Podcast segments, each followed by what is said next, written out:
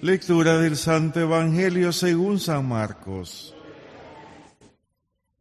Habiendo resucitado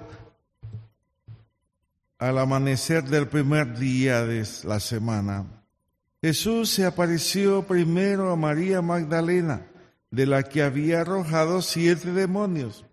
Ella fue a llevar la noticia a los discípulos, los cuales estaban llorando, agobiados por la tristeza.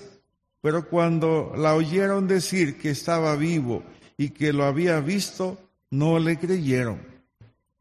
Después de esto, se apareció en otra forma a dos discípulos que iban de camino hacia una aldea. También ellos fueron a anunciarlo a los demás, pero tampoco a ellos le creyeron. Por último, se apareció Jesús a los once cuando estaban a la mesa y les echó en cara su incredulidad y la dureza de corazón, porque no les habían creído a los que lo habían visto resucitado. Jesús les dijo entonces, vayan por todo el mundo y prediquen el Evangelio a toda criatura. Palabra del Señor.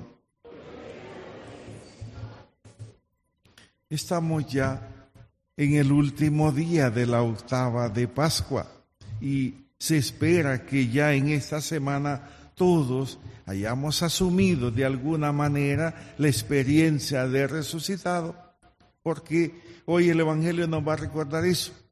Jesús se apareció primero a María Magdalena, de la que había sacado siete espíritus, siete demonios o siete maneras de pensar quizás tan diferentes al proyecto de Dios. Y va y hace lo que se le había encomendado de anunciar a los discípulos la buena noticia y dice, no le creyeron. Y uno puede decir, está bien, no le creyeron porque era mujer, porque ante la mentalidad judía de su tiempo, la mujer no tenía como, como el, no sé si el valor, el, no era como un testimonio creíble. Y se le pudo haber perdonado a los discípulos ese cierto machismo. Pero dices que después Jesús se apareció a dos, ya recordamos, ¿no? La experiencia de los dos discípulos de Maús, dice, iban a una aldea, también ellos fueron. Muchas veces el testimonio de uno se puede poner en duda, pero dices que fue a dos y a ellos tampoco les creyeron.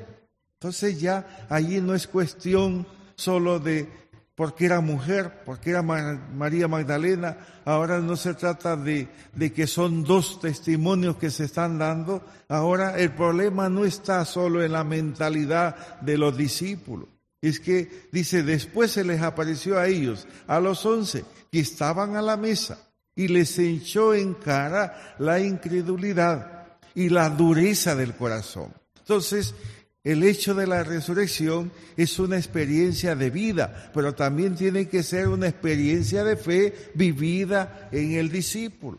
No se trata de una verdad que te cuentan, sino de una experiencia que marca la vida. Y Jesús dice, ahora ya no van a tener excusas para no vivir la experiencia de resucitado, pues ya no es por el testimonio de María Magdalena ni la de aquellos dos a quienes se les había aparecido también camino en alguna aldea. Ahora dice, la experiencia la han tenido ustedes y la han tenido a la mesa y Jesús ha hecho reclamo por la dureza del corazón y por su incredulidad. Y dice, más bien ahora les pone en apertura universal y les dice, vayan por todo el mundo y prediquen el Evangelio a toda criatura. Ustedes han oído a los ecologistas que dicen, piensa globalmente y actúa localmente. Pues esos que hablan de el cuidado a la naturaleza, también hoy pudiéramos decir, pensemos universalmente. La misión es para todo el mundo, vayan a todo el mundo. Y hay gente que cree que ese vayan por el mundo es estar conectado internet las 24 horas del día. Se puede estar conectado y se evangeliza también por todos los medios, pero también hay que actuar localmente.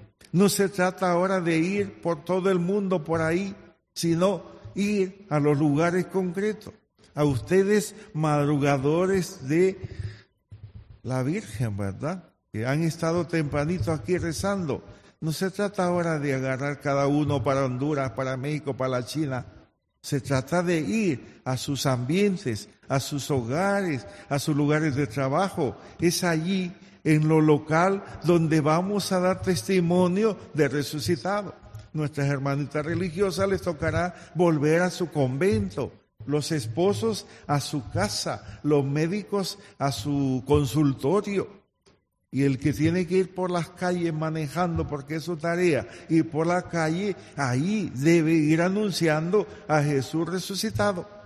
Pero vayan al mundo, no se queden encerrados. Ya pasó el momento, como dice que cuando María fue a dar la noticia, fue a donde estaban los discípulos y estaban llorando, agobiados, llenos de tristeza. Se acabó, se está acabando esta octava de Pascua.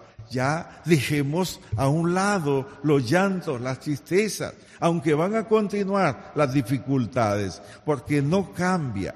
La vida no ha cambiado mucho en sus problemas y dificultades.